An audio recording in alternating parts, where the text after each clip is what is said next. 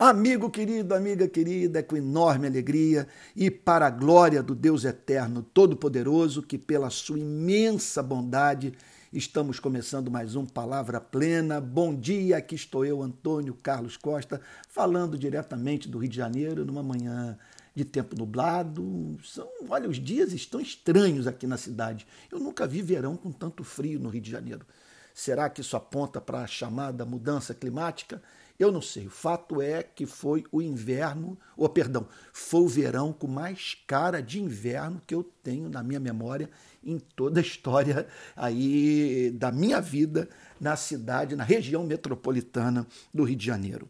Antes de nós entrarmos no texto que separei para meditação nessa manhã, permita-me deixar aqui dois avisos. O primeiro é que ontem eu fiz uma live no Instagram que foi gravada, está no meu Stories. Então eu respondo perguntas e falo sobre as marcas do verdadeiro avivamento. Segundo recadinho é que eu tomei a decisão de, a partir da segunda-feira que vem, dar início a uma exposição sobre a carta de Paulo aos Romanos. Carta de Paulo aos Romanos, nós vamos fazer uma análise verso por verso dessa carta extraordinária.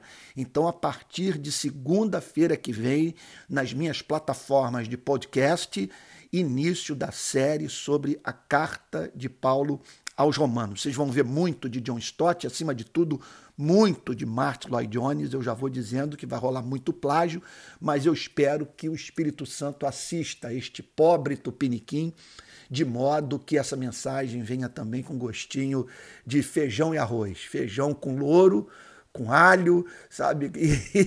E, e para ser colocado no prato, para a gente comer então com aquela farinhazinha, quer dizer, uma comida bem brasileira para você e para mim. Ah, também outro, outro recadinho aqui.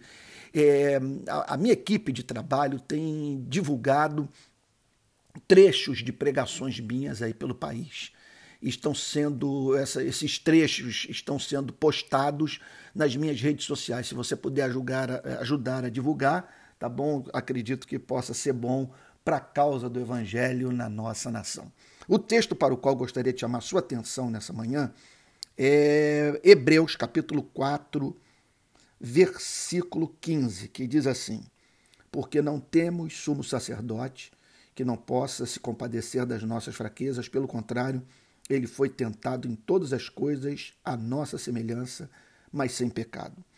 O texto fala aqui sobre o papel do sumo sacerdote, figura central na vida espiritual do povo hebreu.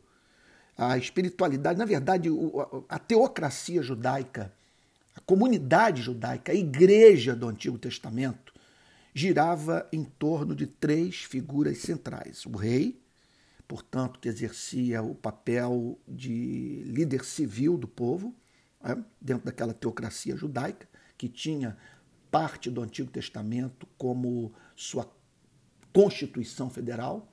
Então, nós tínhamos também é encontrado a figura do, do profeta.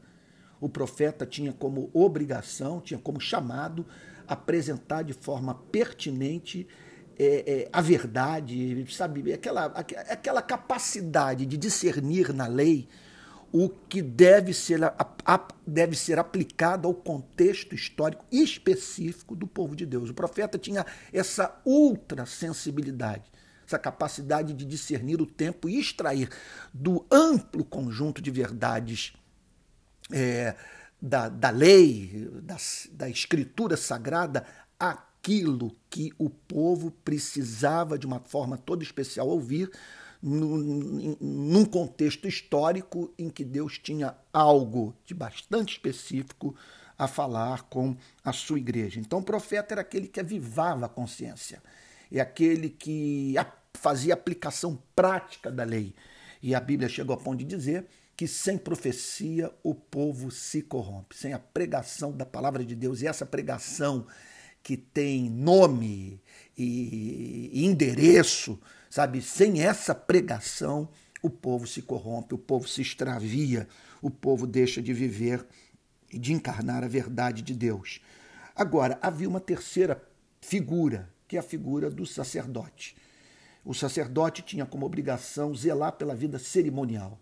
pelo culto, pela liturgia, também tinha um papel didático de ensinar a verdade. E havia a figura do sumo sacerdote. Entre os sacerdotes, você tinha um sumo sacerdote, que é aquele que, uma vez por ano, entrava nos santos dos santos a fim de fazer intercessão pelos pecados do povo. Jesus Cristo é apresentado como rei, profeta e sumo sacerdote. Na condição de sumo sacerdote, veja só, ele é aquele que intercede por nós, pelos nossos pecados, é aquele que também, veja só, o sumo sacerdote, é, o, um, um, dos trabalhos do, do, sacerdote era oferecer é, uma ovelha em sacrifício, visando a expiação dos pecados do povo. Jesus, portanto, é o sacerdote que oferece a si mesmo como satisfação pelos nossos pecados.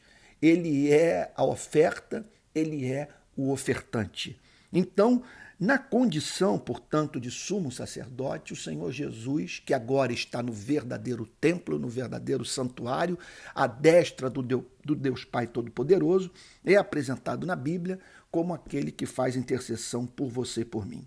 Intercede por nós quando nós caímos, quando nós tropeçamos, quando nós estamos sob a pressão intensa da tentação. Nessas horas, em que tudo se volta contra nós, em que nós temos é, a impressão de que nunca cremos, de que estamos, é, que fazemos parte do rol dos grandes hipócritas, que é sinal de grande hipocrisia nós apresentarmos as nossas orações a Deus, uma vez que quem, quem crê de verdade não pode estar passando pelas lutas severas que nós estamos enfrentando. Não pode conviver com as fantasias é, com, com, as quais convivemos.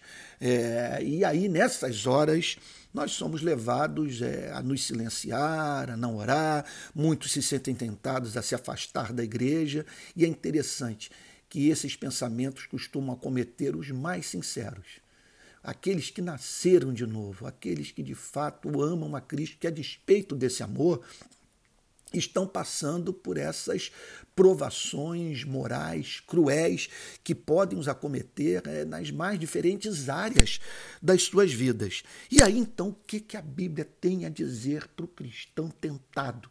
Por aquele que está, sabe, sendo perturbado, fustigado, está com seu coração ferido, sabe que, é, sabe que crê, ele não consegue viver longe desse caminho. Ele sabe que Jesus Cristo é o, é, é o caminho, é a verdade, é a vida. Ele, ele, está certo que sem Cristo, ele sabe, ele, ele não apenas estará moralmente perdido, mas metafisicamente perdido. Porque sem Cristo não há esperança de vida eterna, não, não há certeza de vida pós-túmulo. Sem Cristo é aquilo mesmo. É um a vida é um completo absurdo, com todos caminhando inexoravelmente para a morte, sabe, em processo de, de envelhecimento sabe, que vai levando as nossas forças físicas até o, o, dia em que temos que dizer adeus a esse mundo e, sabe, aquele dia a partir do qual as ruas da cidade em que nós moramos, sabe, ficarão vazias, sabe, de você, ficarão vazias de mim. Então, é, esses estão apegados a Jesus Cristo, eles têm Jesus Cristo como pão da vida como aquele que os salva da, perdição, da sua perdição metafísica e da sua perdição moral. Sabe? E, contudo, ao mesmo tempo, se vêem diante dessas provas terríveis, humilhantes, que, que, que fazem, sabe, os olhos é, derramarem lágrimas, lágrimas de perplexidade, de angústia, lágrimas de arrependimento. Então, nessas horas, o que, que a Bíblia tem a dizer para a vida daquele que está é, passando por essa prova moral horrorosa. Olha o que, que o texto diz. Não temos sumo sacerdote que não possa se compadecer das nossas fraquezas.